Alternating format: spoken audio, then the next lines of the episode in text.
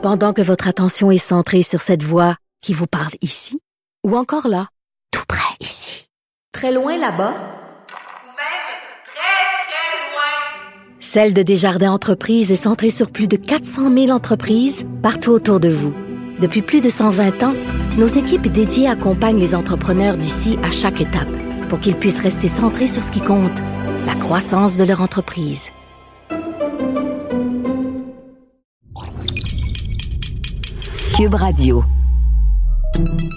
Salut, c'est Charles Tran avec l'équipe dans 5 minutes. On s'intéresse aux sciences, à l'histoire et à l'actualité.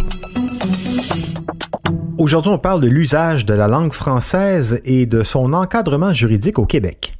Après les fêtes, le ministre québécois de la Justice, Simon Jolin Barrette, veut entamer une réforme de la Charte de la langue française pour qu'elle puisse s'appliquer notamment aux entreprises sous législation fédérale. Un gros débat en vue si on se fie aux nombreux rebondissements juridiques et politiques de cette loi depuis les 50 dernières années. Voici Elisabeth Ménard. Si vous trouvez que la refonte de la loi 101 crée de la zizanie depuis quelques semaines, vous avez rien vu. La Charte de la langue française, qu'on appelle communément la loi 101, c'est la loi de la discorde. Depuis sa création et même avant, elle a toujours été entourée de débats idéologiques houleux et de nombreuses batailles devant les tribunaux. Pour faire en sorte qu'enfin, once and for all, le Québec soit le maître d'œuvre de sa politique linguistique sur son territoire.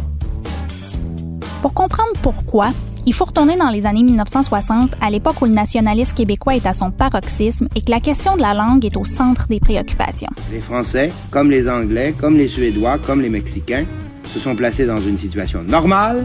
Ils ont accordé toute la priorité à la langue de la majorité. Or, ce que nous proposons, c'est de faire la même chose au Québec. On se rend compte que les francophones gagnent en moyenne 35% de moins que les anglophones et 80% des employeurs sont anglophones. Ce que ça veut dire, c'est que le poids économique et donc politique des francophones est inversement proportionnel à son poids démographique. En gros, on a beau être plus nombreux, on n'a que peu de contrôle sur le monde dans lequel on vit. Et les moyens pour se sortir de cette condition-là sont limités parce que l'éducation est réservée à l'élite.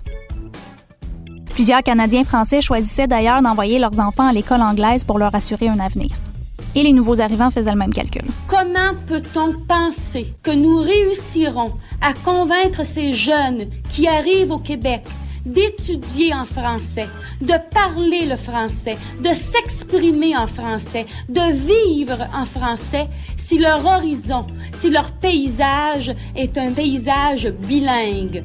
Dans les années 60, on veut donc être maître chez nous, pour reprendre le célèbre slogan avec lequel le premier ministre Jean Lesage a été élu. C'est dans ce contexte politique-là que se crée un nouveau parti, le Parti québécois, qui place la question de la langue au centre de son programme. J'ai jamais, j'ai jamais pensé que je pouvais être aussi fier d'être québécois que ce soir. On arrive donc en 1976, année où le Parti québécois est finalement élu avec son chef René Lévesque. L'année suivante, le ministre responsable de ce qui deviendra la charte, Camille Lorrain, publie son livre blanc La politique québécoise de la langue française. On y présente la charte comme un grand projet de société. On veut non seulement garantir la pérennité du français au Québec, mais aussi en faire la langue utile, la langue rentable, la langue indispensable. Rien de moins. Le parti introduit alors le projet de loi 1 qui sera rapidement retiré suite à des pressions de l'opposition libérale et des chefs d'entreprise. Dans les médias anglophones, René Lévesque est présenté comme un fanatique. We believe and in fact we know that we are a nation. La charte réapparaît à l'été 77 sous la forme du projet de loi 101. Et cette fois-ci, on décide d'aller de l'avant coûte que coûte. La loi 101 est adoptée le 26 août 1977 au terme de quatre mois de débats houleux.